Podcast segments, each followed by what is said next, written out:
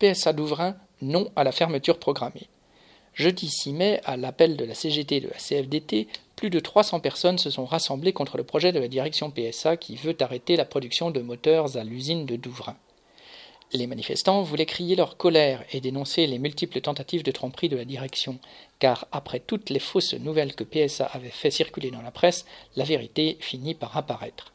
Les prises de parole se sont succédées pendant près de deux heures. Des militants locaux de la CGT de la CFDT, des représentants des instances CGT, des militants d'autres entreprises, Renault, Toyota, en plus de délégations venues de tous les sites de PSA de France, tous ont témoigné des attaques actuelles des capitalistes.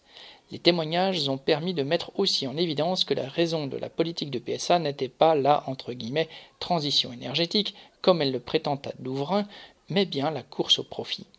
Si Tavares, le PDG du groupe, fait planer aujourd'hui une menace sur des sites en Italie, en Espagne, en Angleterre, en France, en Pologne ou ailleurs, c'est pour augmenter la productivité et la rentabilité du groupe en voulant mettre les travailleurs en concurrence.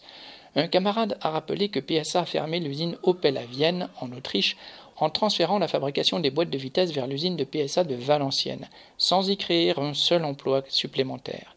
Il n'y a que la charge de travail sur chaque salarié qui a augmenté. PSA, qui a annoncé 2,2 milliards de bénéfices sur l'année 2020 malgré un chiffre d'affaires en baisse, continue sa guerre contre tous les salariés du groupe. Tous les prétextes sont bons pour diminuer les effectifs sur tous les sites ou programmer des fermetures d'usines comme à Douvrin en augmentant les cadences pour tous ceux qui restent.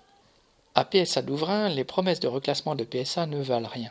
La future usine de fabrication de batteries ACC, qui occupera une partie des anciens terrains ou bâtiments, n'emploierait que 200 à 300 salariés fin 2023 sur les 1500 salariés actuels.